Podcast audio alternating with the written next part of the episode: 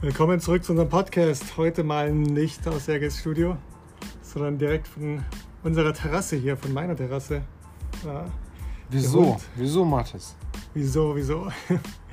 ja, mir ging es gesundheitlich diese Woche nicht so gut und ähm, äh, wir haben trotzdem gesagt, lass uns gucken, dass wir eine Kontinuität hier drin haben. Aber ich äh, bin zu Hause gewesen und habe mich nicht gut gefühlt, außer Haus zu gehen schon. Ich hatte eine kleine Operation ähm, und die noch, braucht noch ein bisschen Zeit, um zu heilen.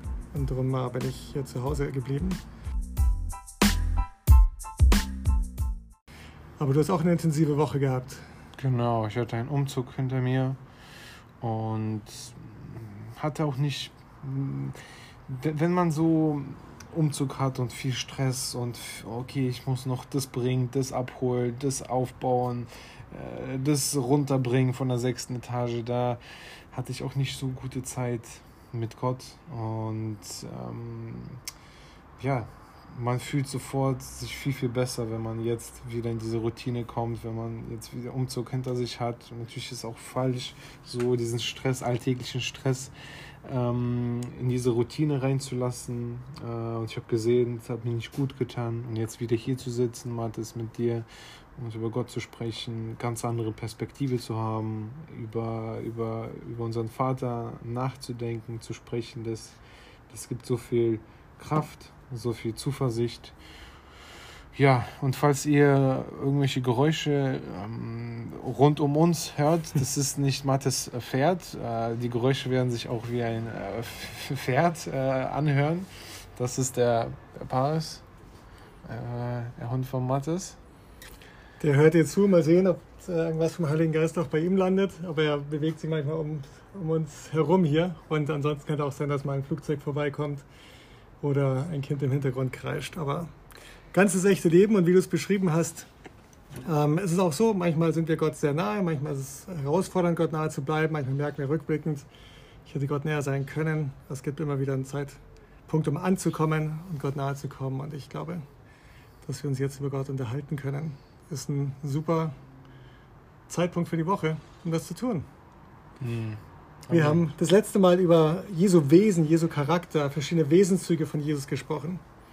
Und ähm, ich möchte äh, tatsächlich noch äh, vier weitere Episoden machen, die sich um Jesus drehen, bevor wir uns mehr mit anderen Dingen beschäftigen, wie mit der Bibel oder mit Umkehr oder mit äh, Themen wie ähm, Taufe oder das Kreuz und solche Dinge und dann noch mehr in die Tiefe gehen werden. Aber am Ende dreht sich alles, was wir machen, leben, denken ähm, als Christen um Jesus. Der Name Christ kommt von niemand anderem her als von Jesus Christus und deshalb ist das, glaube ich, auch nur so gut, das zu tun. Und das letzte Mal haben wir uns bestimmte Wesenszüge von Jesus angeschaut. Übrigens, Sergei, The Chosen. Bist du schon, guckst du das schon? Noch nicht. Nicht? Bitte alle Zuhörer, die jetzt überrascht sind oder auch du, Sergej, google das. Äh, diese Woche Release der ersten äh, zwei, ähm, sagt man, Episoden, nee, äh, yeah. ja, Episoden auf Deutsch. So, inzwischen gibt es das auf Deutsch. Ähm, unglaublich, also, so, also es gab alle möglichen Jesus-Verfilmungen und die meisten davon sind relativ holprig und es gab auch ein paar gute so. 2002 oder so gab es mal eine Verfilmung, wo ich dachte, ja, ich glaube, so kann ich mir Jesus vorstellen. Und äh, eine tolle Verfilmung, die sich jetzt nicht so an jedem Wort laut und dass Jesus genau im besten Lutherdeutsch dann irgendwie da redet oder so, sondern tatsächlich in den ersten Folgen kommt Jesus gar nicht vor. Und trotzdem ist es so ein super Einstieg in die Welt, in der Jesus gelebt hat. Und man merkt, die Menschen sind immer noch die gleichen, unsere Sorgen und Ängste sind immer noch die gleichen. Und wenn wie Jesus in das Leben von den Leuten reinkommt, eine richtige Serie, für alle Netflix-Gucker. Es gibt es nicht auf Netflix, aber wenn ihr The Chosen Deutsch googelt, landet ihr bei einer App. Das mhm. gibt es auf einer App, ja. ähm, die herunterzuladen ist. Und äh, bestens empfohlen, wenn ihr mal gar nicht dazu kommt, die Bibel zu lesen oder das Gefühl habt, ich habe im Moment nicht die Energie, guckt mal vielleicht statt einer Netflix-Serie was davon. Das wird euch viel geben. Und ähm, insofern, für mich ist das, äh, was ich versuche täglich in der Bibel zu lesen, äh, auch immer wieder so eine neue Episode über Jesus vor allem wenn ich im Neuen Testament unterwegs bin. Ähm, wir haben uns mit dem Wesen von Jesus beschäftigt, aber heute ähm, gucken wir mal uns bestimmte Sachen an, die Jesus gelehrt hat. Ähm, in Johannes Kapitel 7 eine interessante Begebenheit, äh, die, glaube ich, eine ganz gute Einleitung ist zu dem Thema, was hat Jesus eigentlich gelehrt? Ähm, Vers, lesen wir erstmal Vers 40 bis Vers 42. Sehr geil. Yes. Nach diesen Worten waren einige davon überzeugt. Er ist wirklich der Prophet, den Mose uns angekündigt hat. Andere wieder sagten, nein, er ist der Christus, der von Gott gesandte Retter. Eine dritte Gruppe meinte, das kann gar nicht sein, er kommt doch aus Galiläa. Und in der Heiligen Schrift heißt es schließlich, der Christus soll von David abstammen und wie David aus Bethlehem kommen. Okay, so verschiedene Ideen darüber, wer Jesus ist. Vielleicht machen wir das in der nächsten Folge über Jesus. Was hat Jesus eigentlich von sich selbst gesagt, wer er ist? Leute waren sehr unterschiedlicher Meinung. Das hat sich bis heute nicht geändert. Ähm, aber äh, dann passiert was ganz Spannendes hier in Vers 45. So kehrte die Tempelwache zu den obersten Priestern und den Pharisäern zurück, ohne Jesus festgenommen zu haben. Weshalb bringt ihn nicht mit, stellten die, sie, sie Soldaten zur Rede. Die Soldaten verteidigten sich. Noch nie hat ein Mensch so geredet wie dieser Mann. Okay. So, tatsächlich äh, hatten einige aus der Führungsschicht der äh, Juden mitbekommen, dass da dieser Mensch unterwegs ist und Leute streiten sich darüber, wer er ist und einige behaupten sogar, er ist der Messias. Jetzt schicken sie äh, Gerichtspolizisten, heißt es in meiner Übersetzung, hier los, um Jesus zu ihnen zu bringen und mal ihn zu befragen, wer denn ist. Und tatsächlich gehen diese Soldaten los, um ihn dort äh, abzuholen. Und sie kommen wohl irgendwie hin, sie hören, also sehen eine Menge, sie hören ihm zu und dann fragen sie sich, äh, was macht er da genau, was lehrt er? Und irgendwie müssen sie da gestanden sein. Und ihnen ist die Kinnlade runtergefallen. Und sie haben sich nicht getraut, ihn festzunehmen. Und dann fragen die äh, führenden Priester und Pharisäer hier, also warum habt ihr nicht mitgebracht? Und die Antwort ist von ihnen, so wie dieser Mensch hat noch keiner geredet. So, ich wäre mal gerne dabei gewesen. Einfach so in einem Freitagnachmittag wenn sogar die fremden Leuten, die vielleicht nicht an Gott glauben oder glauben, wie auch immer, die Aufgabe haben, festzuhalten oder festzunehmen, auf einmal zurückkommen und sich rechtfertigen. Ja. Und sie sagen, also hier, wir, wir haben uns nicht getraut, ihn festzunehmen. Das war so krass, was der Typ gelehrt hat. Da wäre ich gerne mal dabei gewesen, einfach bloß daneben gestanden für eine Viertelstunde, um das mitzuerleben. Die Augen der Menschen also wie die verblüfft sind, was sie denken, wie sie reagieren, wie einige empört sind und so weiter. Ähm, das ist so nicht möglich, außer ihr guckt The Chosen. da sind solche Szenen wirklich toll rausgearbeitet. Uh, by the way, ein Link wird in den Show Notes okay. sein. Hat Sergei gerade entschieden, so machen wir das. Aber das Gute ist ja, vieles ist festgehalten und aufgeschrieben worden und davon wollen wir uns heute ein paar Sachen angucken. Und alle aus, im Wesentlichen aus einem Kapitel. Und das ist Matthäus Kapitel 5. Matthäus 5, äh, das ist der Beginn der Bergpredigt. Das zieht sich über drei Kapitel. Ähm, das ist nordwestlich vom See Genezareth, ein Ort, das ist jetzt kein, äh, nicht das Matterhorn gewesen, auf dem Jesus gestanden ist oder so, aber es war eine Erhebung, wo sich Leute dann versammelt haben und wo Jesus äh, öfter gepredigt hat und Matthäus hat das möglicherweise hier alles zusammengefasst, äh, was er so gelehrt hat und in diesen Punkt gesetzt. Ähm, oder vielleicht war es tatsächlich ein Nachmittag, wo Jesus all diese Dinge am Stück gesagt hat. Ich weiß es nicht, wir waren nicht dabei. Aber so ist es uns überliefert. Und äh, lassen Sie einfach mal angucken, was Jesus gelehrt hat. In, ähm, na, lesen wir einfach mal einen ganzen Abschnitt hier von Kapitel 5, Vers 1 bis Vers 12. Als Jesus die Menschenmenge sah, stieg er auf einen Berg. Er setzte sich und seine Jünger versammelten sich um ihn. Dann begann er, sie mit den folgenden Worten zu lehren. Glücklich sind, die erkennen, wie arm sie vor Gott sind, denn ihnen gehört sein himmlisches Reich. Glücklich sind, die über diese Welt trauern, denn sie werden Trost finden. Glücklich sind, die auf Frieden bedacht sind denn sie werden die ganze Erde besitzen. Glücklich sind, die Hunger und Durst nach Gerechtigkeit haben, denn sie sollten satt werden. Glücklich sind die Barmherzigkeit üben, denn sie werden Barmherzigkeit erfahren. Glücklich sind, die ein reines Herz haben, denn sie werden Gott sehen. Glücklich sind, die Frieden stiften, denn Gott wird sie seine Kinder nennen. Glücklich sind, die verfolgt werden, weil sie nach Gottes Willen leben, denn ihnen gehört sein himmlisches Reich. Glücklich könnt ihr euch schätzen, wenn ihr verachtet, verfolgt und verleumdet werdet, wenn ihr mir nachfolgt. Ja, freut euch und jubelt, denn im Himmel werdet ihr dafür rein belohnt werden, reich belohnt werden. Genauso hat man die Propheten früher auch schon verfolgt. Ja.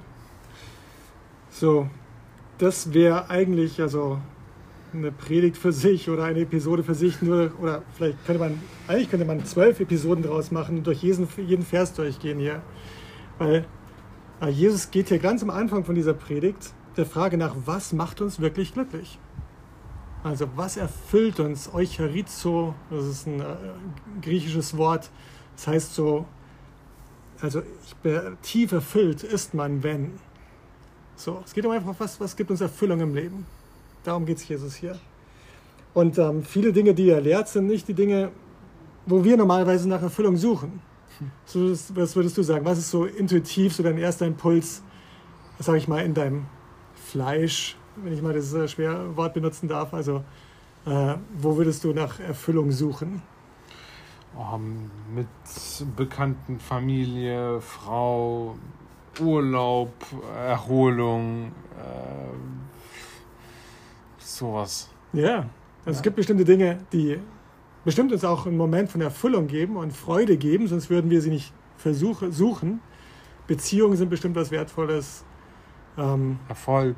Erfolg, beruflicher Erfolg, irgendwie äh, Geld zu verdienen, zu konsumieren, Geld auszugeben, schönes Auto, Ersten schönes kind, Haus. Bitte? Erstes Kind äh, zur Welt zu bringen. Ja, Kind zur Welt zu bringen, Serge. Wie lange ist es noch? Drei Monate. Drei Monate und der Countdown läuft fertig. Es gibt kein Zurück. ja, alles Dinge, die wir uns wünschen als Menschen.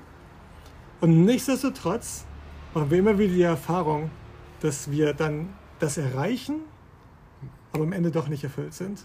Genau. Und dass dieser Moment kommt und das dann wie so, dann hat man das geschafft und nach zwei, drei Tagen kommt der Moment von, okay, aber was ist das nächste denn jetzt? So ein Marathon. Ja. Vorletzte Woche gab es so einen Halbmarathon in Berlin. Okay.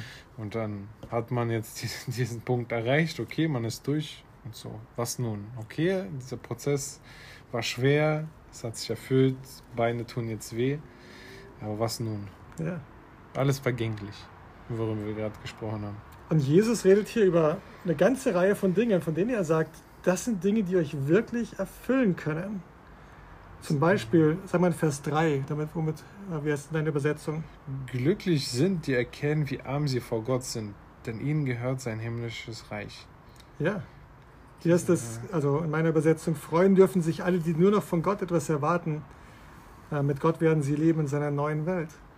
Also er sagt, es gibt was Tieferes, was uns erfüllen kann und das ist, wenn wir verstehen, dass das, was wir uns da erhoffen, am Ende wirklich nur Gott geben kann. Und komplett, auch kompletter Gegensatz zu, zu den Sachen, worüber wir gerade gesprochen haben, auch dieses, äh, dieses Arm, bei mir steht Arm, bei den Erwartungen, zum Beispiel jetzt, wenn wir über Arm sprechen, in, egal in welcher Hinsicht, in unserer Welt ist Arm sehr negativ, hm. äh, so behaftetes Wort diese Erwartungen, nur die, die nur von Gott etwas erwarten. Und ich meine, so, was macht uns unglücklich?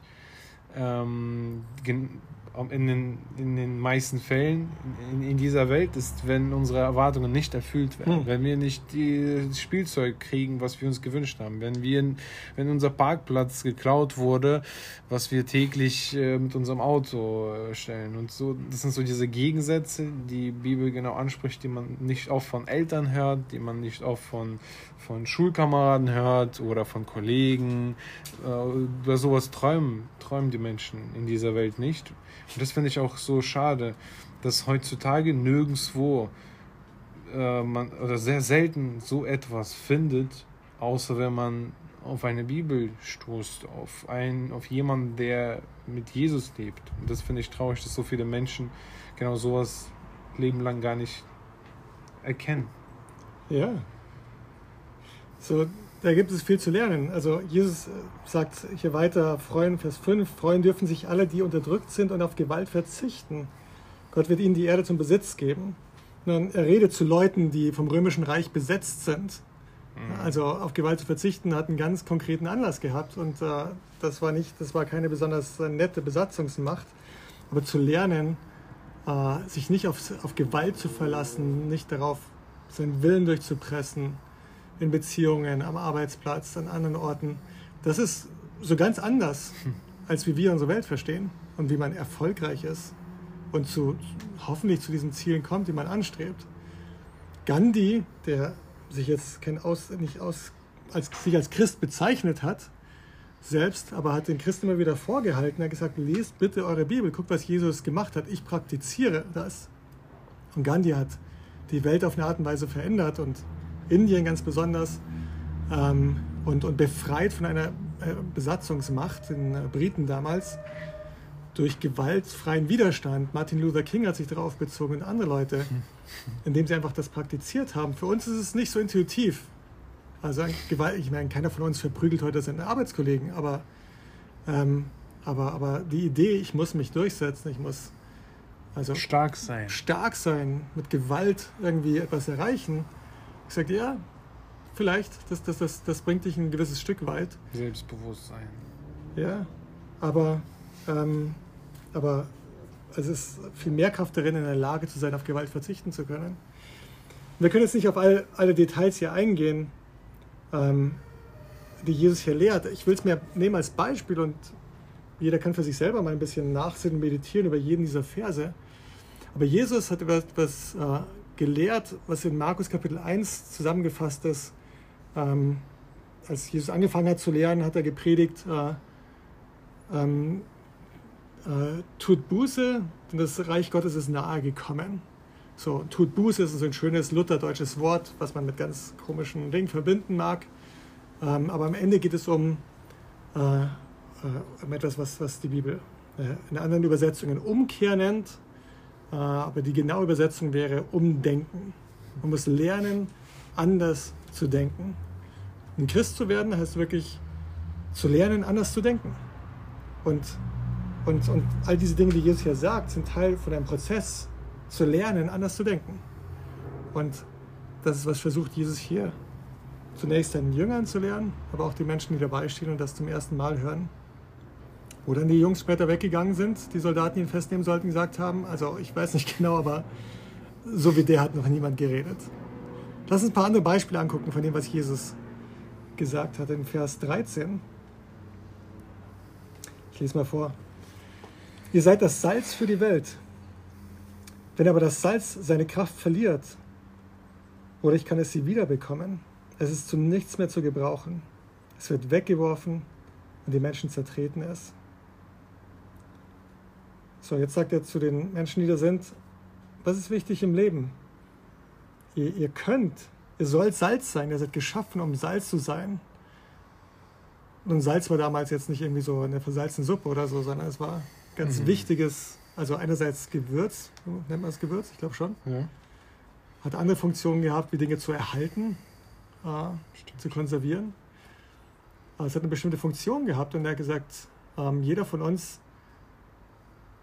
soll ein Leben leben, was einen Unterschied macht für die Menschen um ihn herum.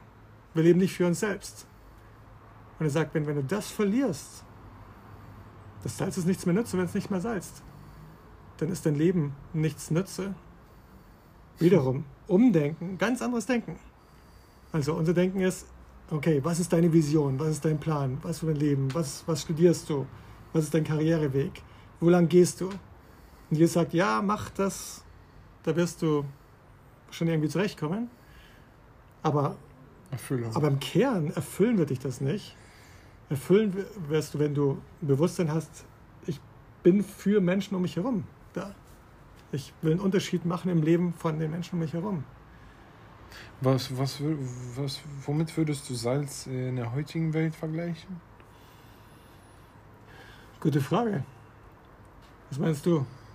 Was, wäre ein guter, was würde Jesus heutzutage sagen? Salz war damals etwas wertvoll. Das hatte, hatte viele Verwendungen, hat viele Funktionen. Mir fällt kein modernes Gleichnis ein, aber vielleicht fällt den Zuhörern was ein dazu. Oder uns fällt vielleicht im Laufe der Zeit noch was ein, ja. äh, was das sein könnte. Aber ja, das Salz in der Suppe ist durchaus ein geflügeltes Wort im Deutschen. Man meint schon, okay, hier ist eine Zutat, die wirklich einen Unterschied macht, dass das Ganze besonders wird. Ja. So, gute Frage, die wir uns vielleicht mehr stellen können. Ich, wie kann ich mein Leben besonders machen, wie, sondern wie kann ich das Leben von anderen Menschen besonders machen? Wie kann ich das Salz mhm.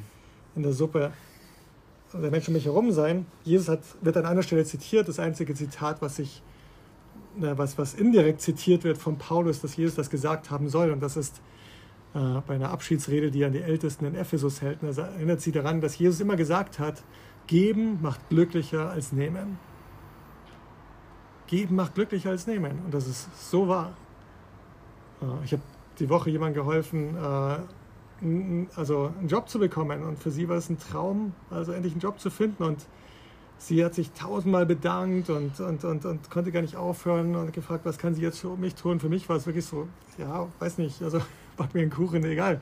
Aber, aber ich habe für mich gemerkt, das war so eine Freude, da zu gehen äh, und zu merken, wow, also das, das, das macht mich glücklich zu sehen, wenn ich jemandem helfen konnte. Unvergleichbar mit Lohn zu erhalten. Ja, was vielleicht 1000 Euro hätte das einen Unterschied gemacht, 10.000 Euro, weiß ich nicht. Also, aber ja, also Erfüllung tief drinnen, bleibend. Also das ist, was Jesus äh, gelehrt hat. Und äh, 5, Kapitel 5, Vers 21, überspringen wir ein paar Dinge. Ähm, lesen wir mal Vers 21 und äh, Vers 22. Matthäus 5. Matthäus 5, Vers 21 und 22. Wie ihr wisst, wurde unseren Vorfahren gesagt, du sollst nicht töten. Wer aber einen Mord begeht, muss vor ein Gericht gestellt werden. Doch ich sage euch, schon wer auf seinen Mitmenschen zornig ist, gehört vor Gericht. Wer zu ihm sagt, du Schwachkopf, der gehört vor den Hohen Rat, und wer ihn verflucht, der verdient es, ins Feuer der Hölle geworfen zu werden. Okay. Ja? Martin, das war das letzte Mal, wo du jemanden verflucht hast. Ja, also verflucht. Ähm, ich glaube, also das war wahrscheinlich irgendein Kundendienstmitarbeiter, äh, wo ich in der Warteschleife gehangen bin und dann nach 30 Sekunden, äh, nachdem ich 30 Minuten gewartet habe, nach 30 Sekunden oh, rausgeflogen bin, dass ich irgendwie sowas gesagt habe. Äh, aber Jesus macht hier einen guten Punkt. Ähm, er, er geht auf die zehn Gebote ein, und er sagt, okay, ihr wisst, dass euch gesagt ist, du sollst nicht morden. Hm. Ja, so. Okay. Dann sagt er, ich sage euch, es geht eigentlich um was ganz anderes.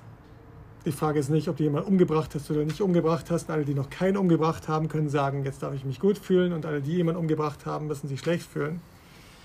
Sondern er sagt, also es geht um was anderes. Es geht um was Tieferes. Es geht um euer Denken. Es geht um euer Herz. Und Mord ist eine Konsequenz vom langen Weg, der damit anfängt, eine gewisse Haltung in anderen Menschen gegenüber zu entwickeln und, äh, und Dingen in seinem Herzen Raum zu geben. Und der Moment, wenn du beim Autofahren die Faust rausholst und jemanden hinterher fluchst, weil er dich geschnitten hat, das Moment innehalten, zu sagen, okay, das war wahrscheinlich jemand, der hier nicht besonders gut Auto fahren kann oder gleichgültig gegenüber seinen Mitmenschen ist. Trotzdem muss mein Herz jetzt nicht irgendwie also dazu führen, dass der Rest meines Tages im Eimer ist. Und ich kann das so relaten. Also so oft, wenn man sich da nicht kontrollieren kann, weil es ja sehr leicht in solchen Situationen, wo jemand hupt, gleich zu sagen, ach warte doch mal, ich parke doch. Und äh, keine Ahnung, hör doch mal auf zu hupen, du, du Arschloch als Beispiel.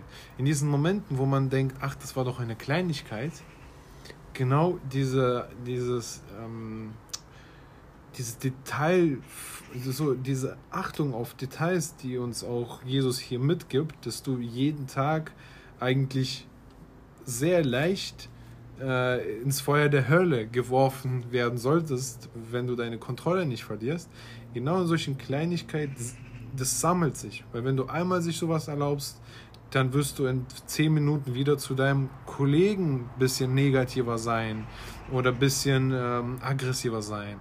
Und äh, nachdem du mit Kollegen warst, heute Abend war der Tag schlecht, du kommst nach Hause, da sitzt deine Frau und du kannst dich wieder nicht beherrschen, weil du heute in diesen kleinen Kämpfen, in diesen kleinen Situationen, die erstmal als unwichtig wahrgenommen, also von dir wahrgenommen könnten, ähm, dass du dann diese komplette, komplette Kontrolle verlierst, wo du dann mehrere Menschen, die, die dich lieben, ähm, einfach wehtust, wo, wo du einfach auch vor Gott sündigst.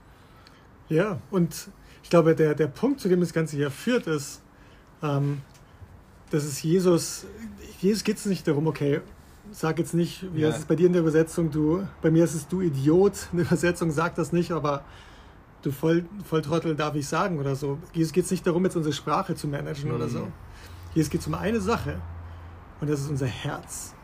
Und er lenkt unser Bewusstsein darauf hier, dass wir ein Herz haben, in dem eine ganze Menge Dinge passieren, die am Ende dazu führen, dass wir bestimmte Dinge tun, die wir als Sünde bezeichnen können oder am Ziel vorbeigeschossen oder Verfehlung oder sonst irgendwas. Aber Jesus will uns lernen, auf unser Herz zu achten. Danach geht es um Ehebruch. Er sagt, ihr wisst, was gesagt ist, du sollst nicht die Ehe brechen. Wir haben diese Geschichte über die Ehebrecherin gelesen das letzte Mal. Ähm, er sagt aber, wer in seinem Herzen eine Frau lüstern ansieht, der hat auch schon die Ehe gebrochen. Also was ist denn, das ist doch nichts anderes. Mir geht es ums Herz, sagt Jesus. Also lernt mal äh, eure eure, eure, ganzen Dinge, die da passieren, zu lenken, zu steuern, in eine gute Richtung, in Form zu bringen. Und man kann das, was hier im Herzen passiert, sehr leicht verstecken. Äh, die Menschen, die Familie, deine Ehefrau, dein Ehemann sieht es nicht direkt, aber vor Gott bist du nackt. Stimmt. Wir können da nichts verbergen und das weiß Jesus und es geht uns nicht um äh, toll poliertes Christentum in der Gemeinde von Leuten, die immer das Richtige tun, ihre Steuern bezahlen, sondern Jesus ging es ums Herz äh, darum soll es uns auch ums, Herz gehen. Das was Jesus hier versucht zu vermitteln. Äh, lesen wir mal weiter, Kapitel 5, Vers 43 bis 48, den Abschnitt. Hm, ich lese mal hier. Ja. Ihr wisst, dass Jesus nach vor dem Mode, Modesbuch sagt, ihr wisst, dass das und das schon geschrieben steht. Ja, aber hier ist, worum es wirklich geht. Ähm, ihr wisst, dass es heißt, liebe deine Mitmenschen, hasst deine Feinde, deinen Feind. Ich aber sage euch, liebt eure Feinde und betet für alle, die euch verfolgen. So weist ihr euch als Kinder eures Vaters im Himmel, eures Vaters im Himmel. Denn er lässt seine Sonne scheinen auf böse Menschen wie auf gute. Und er lässt es regnen auf alle, ob sie ihn ehren oder verachten. Wie könnt ihr von Gott eine Belohnung erwarten, wenn ihr nur die liebt, die euch ebenfalls lieben? Das tun auch die Betrüger.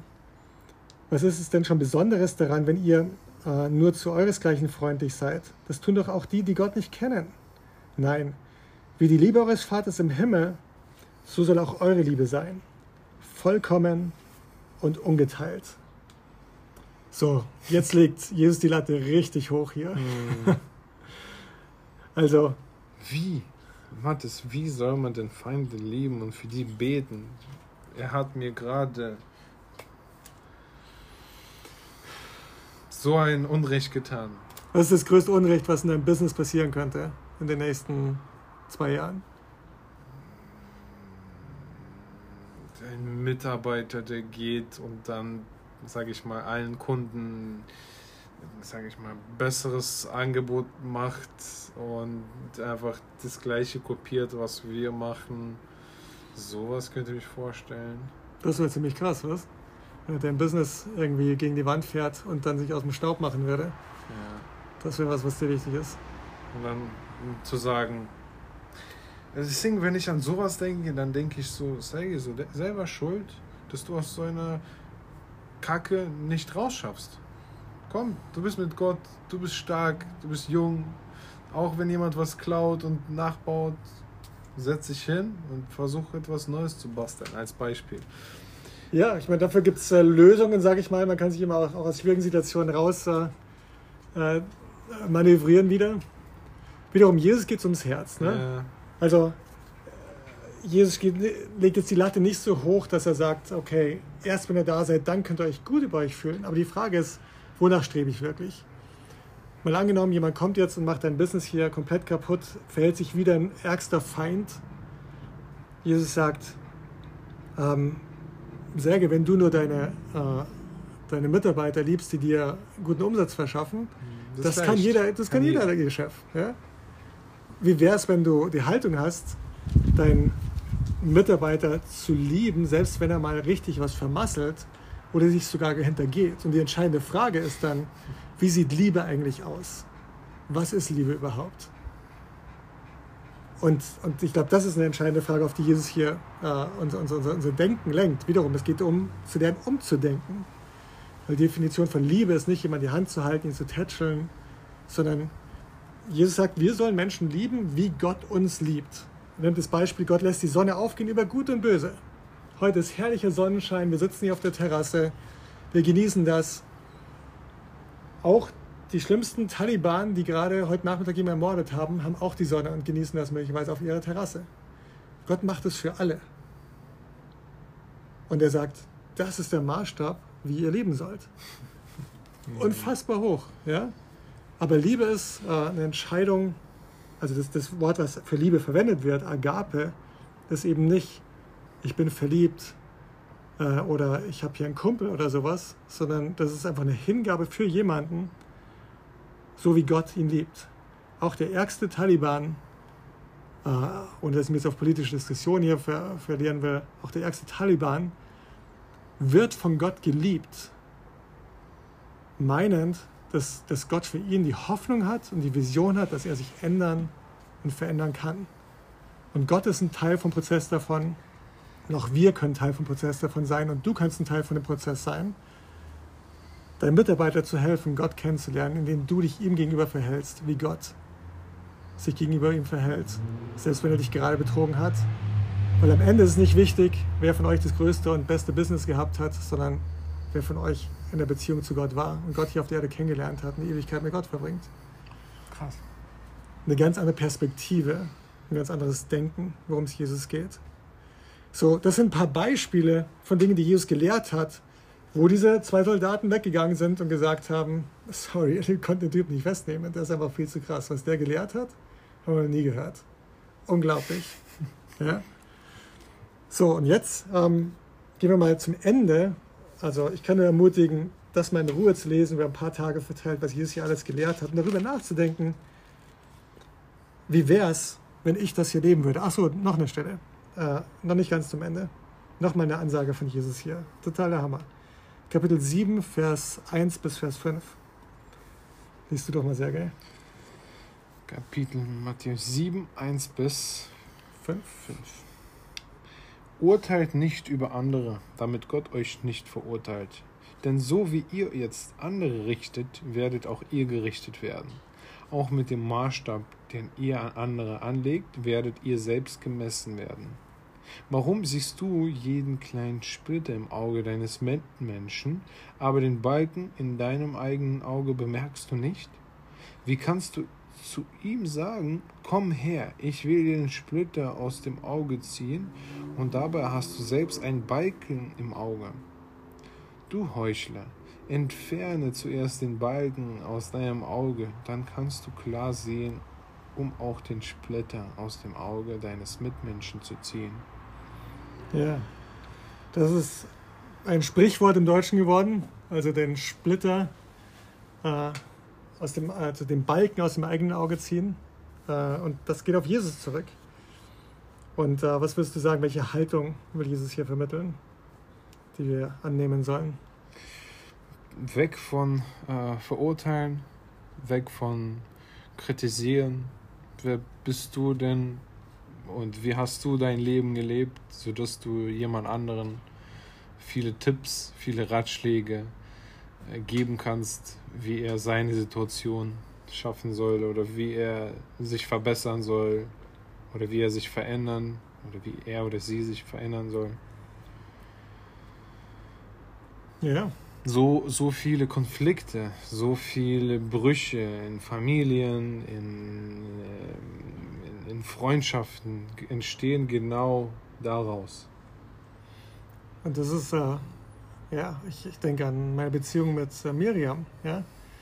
Also, auch nachdem ich 30 Jahre lang Christ bin und das besser wissen könnte, fällt es mir immer noch viel leichter zu erkennen, was sie zu verändern hat, was sie falsch gemacht hat, was sie falsch gesagt hat. Und wenn ich auf dieser Schiene bleibe, geht es unserer Beziehung nicht gut.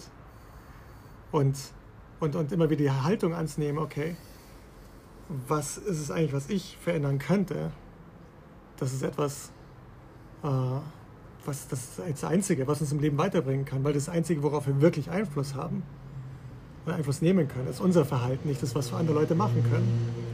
Und solche Dinge hat Jesus gelehrt. Und ich glaube, viele Leute sind daneben gestanden und haben gesagt, ja, genau so ist es. So habe ich das erlebt. Und Jesus geht es nicht darum, in Diskussionen, wer hat den Splitter, wer hat den Balken, das muss man jetzt ausdiskutieren. Sondern er sagt, geh einfach davon aus, dass du einen Balken im Auge hast. Such nach dem Balken, arbeite daran und dann kann dein Leben sich zum Guten verändern und das Leben der Menschen um dich herum. Dann kannst du jeden Tag ein Stück besser als gestern werden. Kleine Fußnote. Wer meinen YouTube-Kanal äh, mal angucken will, der heißt Besser als gestern und das sind viele kleine Dinge, glaube ich, wo ich versuche, ein Stück mich zu verändern und zu wachsen jeden Tag. Und das ist die Haltung von einem Christen. Der Maßstab liegt unendlich hoch. Nicht um uns zu frustrieren, sondern einfach um eine Haltung zu haben. Lass uns nach oben streben. Lass uns immer sehen, wie wir uns weiterentwickeln können, weil wir sind als Abbilder Gottes geschaffen. Hier auf der Erde werden wir das nie erreichen, aber wir können hier Gott verherrlichen und ein, und ein Bild Menschen von Gott, Menschen vermitteln davon, wie Gott ist, indem wir uns weiterentwickeln und das, das widerspiegeln. Kapitel 7, Vers 24, das ist jetzt das Ende der Bergpredigt. Ähm, und da zeichnet Jesus nochmal ein Bild, was wir jetzt mit dem Ganzen machen können, was wir hier gehört haben. Ähm, ich lese mal Vers 24 bis Vers 28. Wer diese meine Worte hört und sich nach ihnen richtet, wird am Ende dastehen wie ein kluger Mann, der sein Haus auf felsigen Grund baute. Denn als die Regenflut kam, die Flüsse über die Ufer traten und der Sturm tobte und an dem Haus rüttelte, stürzte es nicht ein, weil es auf Fels gebaut war. Wer dagegen diese meine Worte hört und sich nicht nach ihnen richtet, wird am Ende wie ein Dummkopf dastehen, der sein Haus auf Sand baute. Als dann die Regenflut kam, die Flüsse über die Ufer traten, der Sturm tobte und an dem Haus rüttelte, fiel es in sich zusammen und alles lag in Trümmern. Als Jesus diese Rede beendet hatte, waren alle von seinen Worten tief beeindruckt. Denn er lehrte wie einer, der Vollmacht von Gott hat, ganz anders als ihre Gesetzeslehrer. So, Jesus malt hier zum Schluss ein großes Bild und das geht der Frage nach, was sollen wir denn mit dem machen, was wir hier hören? Und er sagt, guck dir dein Leben an. Überleben ist wie ein Haus zu bauen. Das ist nichts, was du von heute auf morgen gemacht hast, das was du Schritt für Schritt für Schritt machst, über viele Jahre, vielleicht Jahrzehnte. Aber eine Sache darfst du nie vergessen, bevor du anfängst zu bauen. Was ist die Grundlage, auf der du baust? Du kannst ganz viele Dinge hinzufügen in deinem Leben, immer noch mehr obendrauf, noch was, noch was. Aber wenn du, wenn wenn du keine feste Basis hast, in beiden Beispielen hier, von dem Mann, der auf Fels baut und demjenigen, der auf Sand baut, ähm, in beiden, beiden Fällen kommen, kommen Wind, Stürme, Fluten. Das ist eine Realität des Lebens. Also das Leben wird niemals nur ganz rund laufen. Es wird immer Enttäuschung, Tod, Niederlage, Verlust, äh, Probleme geben. Und dann zeigt sich, worauf du gebaut hast. Und dann hast du hoffentlich auf eine, auf eine feste Basis gebaut, auf der dein Leben Bestand haben kann und du nicht wieder von vorne anfangen musst. Und das ist die entscheidende Frage, die Jesus hier stellt. Ist, also, was ist deine Basis, auf die du baust? Ich finde auch ziemlich gut dieser Vergleich zwischen so äh, Stein, festen, festen Grundstein und so Sand. Also Sand, wie, wie sieht ein so Sand aus? Es besteht aus sehr vielen, vielen kleinen Dingen. Und ähm, dieses Sand, wenn du viele Freunde hast, viel Besitz hast oder viel um dich herum, äh, angesammelt hast und darauf irgendwie aufbaust und hast kein so einheitliches Fundament oder ein wichtiges Fundament. Gott, was, für, was unser Fundament sein sollte permanent. Wir versuchen darauf aufzubauen. Und das ist vielleicht so ein Stein, aber der ist so groß und egal wie schwer das Leben sein wird, wie schwer dieser Sturm ist, unser Vater, unser Glaube, unsere Hoffnung, unsere Liebe, unser Jesus hält unser Haus, unsere, unsere Kinder, die dann mit genau diesem Gedanken aufwachsen, mit auf, auf, auf was möchte ich mein Haus aufbauen oder was heißt Glaube. Tolles Bild, ja. Versuche ich ganz viele Dinge anzuhäufen, um mir irgendwie Sicherheit zu schaffen. Und da verstehe ich, Sicherheit gibt es nicht im Leben. Aber es gibt eine Sicherheit, die ich haben kann, das ist meine Beziehung zu Gott. Und an einer Stelle wird Jesus der Fels genannt.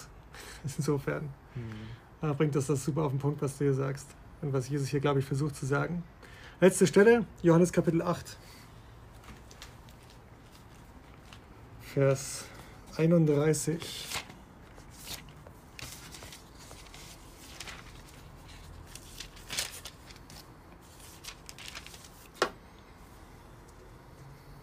Ähm, lesen wir Vers 31 und Vers 32. Liest du doch bitte nochmal, Sergei. Wer sündigt, ist ein Sklave der Sünde. Zu den Juden, die nun an ihn glaubten, sagte Jesus, wenn ihr an meinen Worten festhaltet und das tut, was ich euch gesagt habe, dann seid ihr wirklich meine Jünger. Ihr werdet die Wahrheit erkennen und die Wahrheit wird euch befreien. Aber wir sind Nachkommen von Abraham. ja, genau, die ganze Geschichte mit also, Abraham, ja. die ersparen wir uns dann mal an der ja. Stelle. Genau, aber er, er, also er spricht zu, tatsächlich zu, zu Juden, die schon an Glauben an ihn gekommen waren.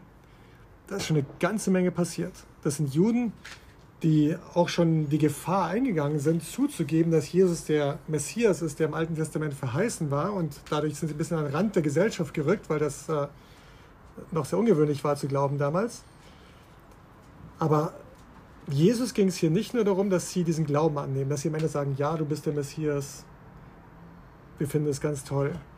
Sondern worum geht es Jesus hier? Was, was sagt er? So an diesen Worten, was wir heute auch gelesen haben und diese Stellen, an die festzuhalten und das zu tun. Genau. Er sagt also, wenn ihr, wenn ihr daran bleiben werdet, ja, wenn ihr das jetzt auch umsetzt, dann, also meine Übersetzung heißt es hier, äh, wenn ihr bei dem bleibt, was ich euch gesagt habe und eure Leben darauf gründet, seid ihr wirklich meine Jünger. Er sagt, okay, Menschen, die versuchen mit ganzem Herzen das in die Praxis umzusetzen, das sind wirklich meine Schüler, meine Jünger, am Ende Christen. Sie werden befreit. Und er sagt, und dann werdet ihr die Wahrheit erkennen und die Wahrheit wird euch frei machen. Also ganz entscheidender Punkt. Auf einer theoretischen Ebene zu, die Frage zu lösen, wer war Jesus, ist schwierig bis unmöglich.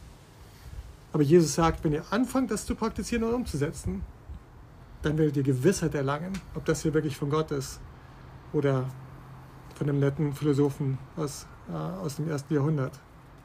Und ich hatte so oft schon genau, was wir, worüber wir heute gelesen haben, solche Fälle, vor allem in den letzten Wochen, wo ich zum Beispiel, also mein Leben dreht sich, äh, sage ich mal, ähm, um meinen Glauben, um meine Frau, Familie und Job. Wenn wir zum Beispiel Job als Beispiel nehmen, da habe ich Mitarbeiter, Freelancer, manche vor Ort, manche nicht vor Ort. Und so oft äh, würde ich mich früher mit, äh, von diesen Emotionen leiten lassen und da kritisieren und da so zornig sein und da sagen, ey, so wohin bewegt sich das Ganze? Wir müssen das nochmal wieder ändern, da müssen wir anpassen, der macht falsch die Arbeit. Aber genau auch dieses Splitter aus deinem Augen, dass ich irgendwie auf mich, auf meine Fähigkeit fokussiert habe, dass ich bei dem nächsten beim nächsten Projekt, bei der nächsten Aufgabe versucht habe, mich unterzustellen, mir so dem, dem, dem anderen, dem Gegenüber zu sagen, guck mal, ich glaube, ich habe das letzte Mal was falsch gemacht. Ich glaube, ähm, so was habe ich falsch gemacht, sodass da und da Fehler herausgekommen sind. Und so tagtäglich hat man so viele Möglichkeiten, äh, genau das zu überprüfen, was, worüber wir heute gelesen haben, ob es wirklich wirkt. Und ich, ich, Ich kann nur alle ermutigen, die vielleicht jetzt Schwierigkeiten haben an dem Glauben oder äh, auch gute Zeiten haben, dass man wirklich, dass wir daran festhalten, dass wir das äh, praktizieren und da die Wahrheit finden, da auch diese Befreiung, diese, diese, diese Befreiung erlangen und diese, diese die Befreiung, diese Gefühle von dieser Befreiung auch spüren. Ja. Gefühl ist ein interessantes Wort, weil ich glaube, wir sind gerade in Mitteleuropa extrem verkopft. Wir versuchen diese Fragen nach Gott und wer war Jesus auf einer sehr intellektuellen Ebene zu lösen als wenn es einen geschichtlichen Beweis gäbe dafür. Und ich glaube, es gibt Dinge, die wir, und ich will sie auch noch anführen in den nächsten Folgen, von ich überzeugt sind, dass sie uns helfen können, also von der intellektuellen Seite darauf ranzugehen und sagen, okay, lass uns mal angucken, wer Jesus wirklich war, was gibt es für geschichtliche Hintergründe und Gewissheit, die wir da haben können und so weiter.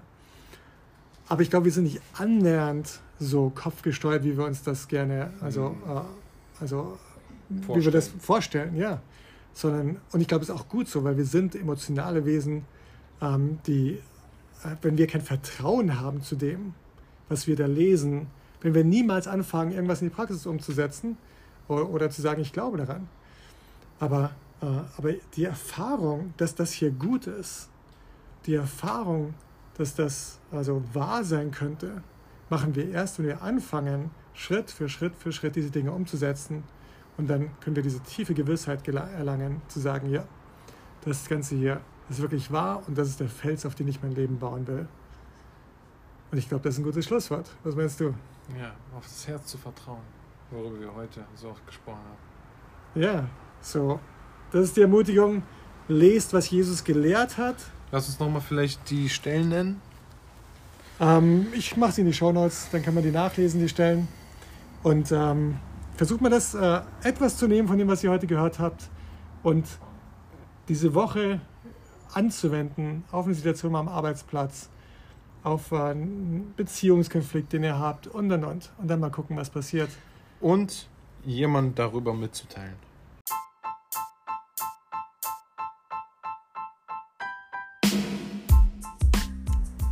So möge es sein. So wie, wie hat sich das angefühlt bei der Autobahnfahrt doch nicht zu meckern, wenn dich jemand von rechts überholt. Okay, das ist so, der deutsche Autofahrer weiß genau, wovon du redest. Super, vielen Dank. Danke, danke, danke. Fürs Zuhören, für alle, die es bis zum Ende dieser Folge geschafft haben, wünsche ich ja, eine gute Woche und nächste Woche geht es weiter.